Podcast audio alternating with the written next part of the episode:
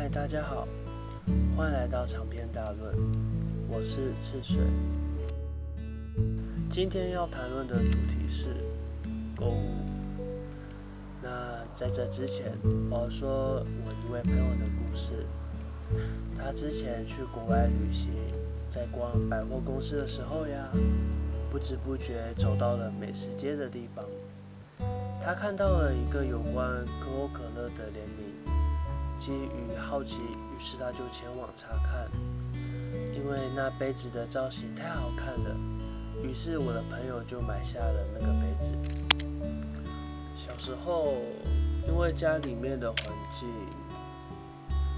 并没有买太多的东西，也没有享受太多的物质上面的生活，可能一个饼干、一个糖果就很容易满足我。但是这也让我小时候做出非常就很多荒谬的事情，就存钱筒里面的铺就铺满嘛，它的洞口可以用那个尺啊，或者是可以用剪刀剪刀啊，把钱给弄出来，就用剪刀可以把那个钱夹出来，然后用尺可以让那个钱倒出来。然后小时候的我常常做这种事情，然后只为了那时候很多小孩子在玩的游戏网卡。嗯，因为那游戏网卡哦，就前阵子我回家去数一下我游戏网卡那数量，有一千多张，真的不夸张，而且都是那种盗版卡。嗯，所以可说是那时候流行的盗版卡什么。黑魔导女孩啊，或是正红野黑龙啊那一种，我全部都有，将近全部都有了。然后更别说是奥雷卡尔克斯那一套，我全部都有。但越长越大，那种物质感的感觉也慢慢减少了，然后反而转到游戏。在游戏上面，我花的钱没有很多。相比我的朋友、我的同学，他们可能一年花好几千块，或者是花好几万块在自己的手机游戏上面，我觉得这是非常愚蠢的行为啊！在因为我平常有打喽然后我打 l 在上面也没有花超过两千块钱，也就花一千多一点点而已，剩下的钱也只是买了一些游戏。当做日常的游玩而已，而随着年龄越长越大，游戏的生活显然变得有点乏味，更专注于课业与工作上面。这可能是最近这几年的心态的改变吧。在实体店面，就是。小时候的时候都是在实体店面购物，每一年穿的新衣，大部分都是去小时候那种小小店面那种童装买的那种衣服。而现在呢，大多数都是网络的店面，就没有实体店面给你做参考了，都是网络购物啊，或者是虾皮啊、淘宝啊那一种。人们从一定要试穿的心态转变成相信店家，或相信他的论据不会差到那么的大。这让我回想到我小时候啊，第一次接触到网络购物的时候是虾皮。那时候我买了一个雨伞，不贵，两百多块钱。嗯，我那时候。还不太敢用网络购物，因为很多人都说网络购物送来东西很烂啊，或者是跟照片上面的差别很大。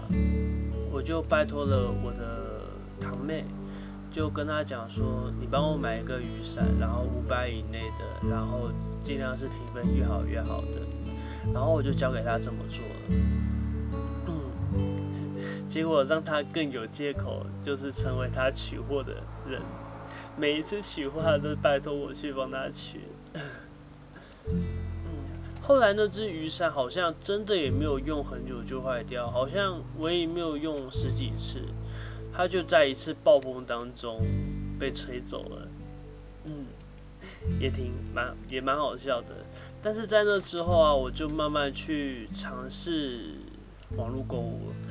但网络购物最近这几年我才慢慢的去了解，就是今年就是去年大一的时候，那时候因为是冬天，于是我就买了几件衣服，蛮便宜的，一件一百多块而已，我就觉得哇。每次到外面去买衣服的时候，不是两百块就三百块，不然就是三件一百块。那我干嘛去网络上面买？不，那我干嘛去店面买？那我每次都到网络的店面买就好了。我就抱着这种想法，一次买了好多好多件。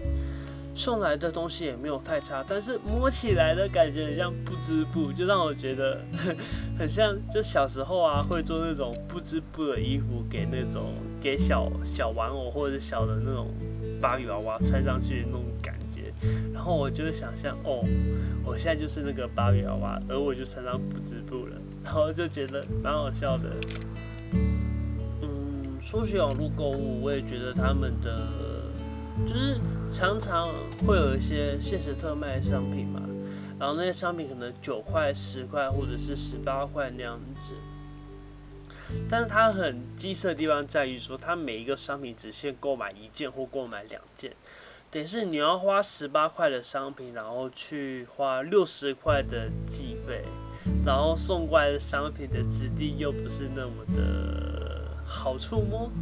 然后摸起来感觉哇，用力一扯可能就爆掉那种感觉，所以我觉得挺好笑，就是运费竟然比它的实体的商品还要来得贵。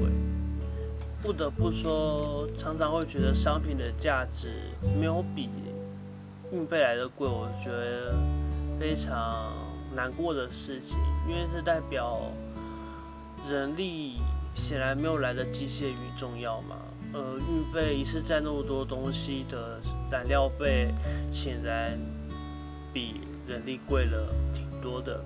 因为现在人力比较不值钱了，很多的商品都是从对岸那边进来的。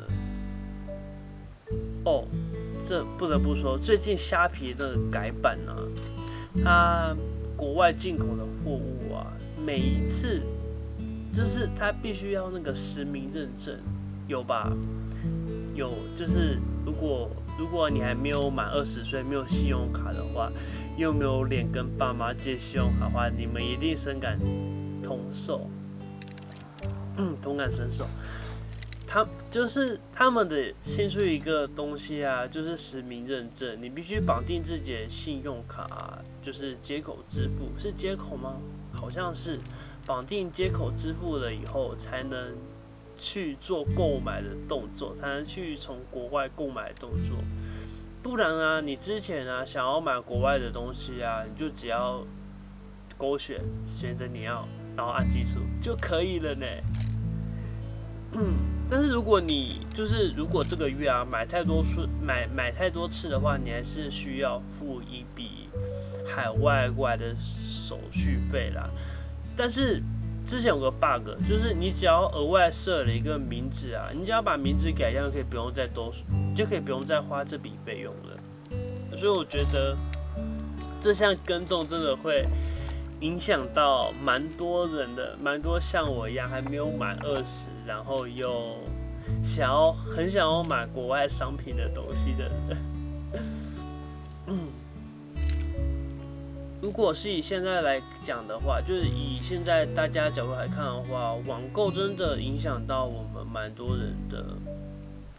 每个商品就是不用再走出去看了嘛，相信它的品质，就是如果他收就收到不好的商品的话，也会自己评估说这个价值的东西大概就是这个质量，然后也不会做太多的讨厌或否定这件事情。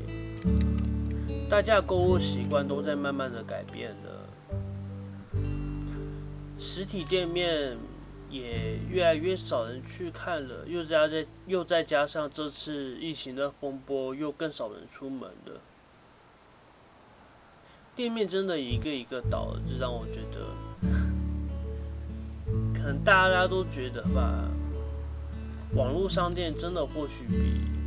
应该不是说或许，就是如果你有你有良好的行销手法与推销手段的话，用心在经营这上面的话，你一定会有收获。当然，你也要有稳定的货源嘛，因为不用花店面成本，然后也不用花人事成本，要辛苦一点自己包装起来。其实这些花起来根本跟人事成本比起来的话，没有花多少钱。没有店面没关系，你有仓库啊，有仓库的话就可以做直播了，直播的话就可以变卖自己的东西了。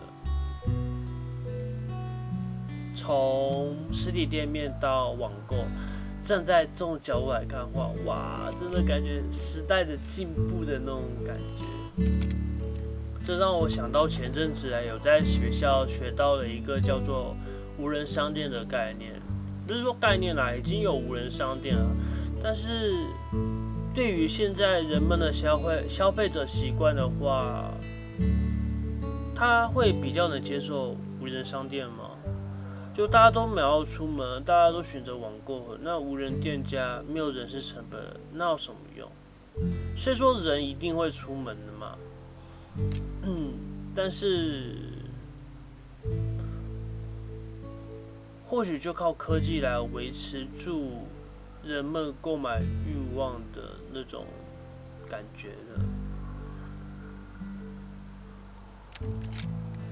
好啦，嗯，那我们的节目就到这边结束了。那如果有喜欢的话，可以追随我，或者是有意见的话，可以在下面留个评论，这样子。谢谢大家。